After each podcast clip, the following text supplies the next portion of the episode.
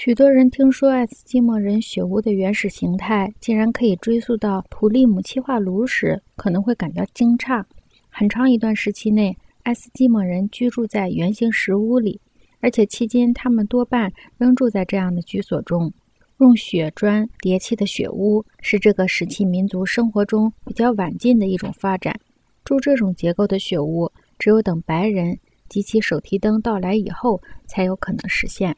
雪屋是一种短命的栖身之所，是猎取皮毛兽的人设计的，暂时使用的藏身之地。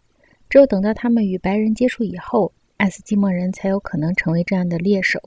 此前，他们仅仅以采集为生。可以将雪屋做成一个例子，说明如何通过强化一种因素，在此是人工加热住所，将一种新的模式引进一种古老的生活方式。同样，在我们复杂的生活中强化一种因素，自然也引起我们因技术而延伸的官能产生一种新的平衡，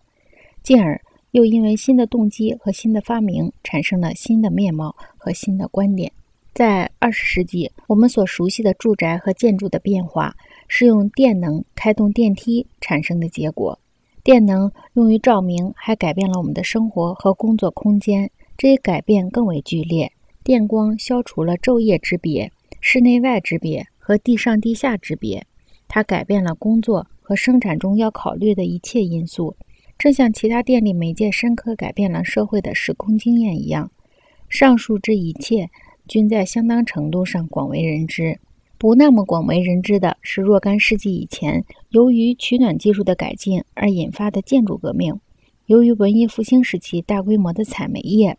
气候寒冷地区的居民发现保存个人能量的巨大的新资源；新的加热手段和取暖手段促成了玻璃制造业，使住房加大和楼板加高成为可能。文艺复兴时期，城市商人的住宅成为兼有卧室、厨房、工厂和铺面的大杂烩。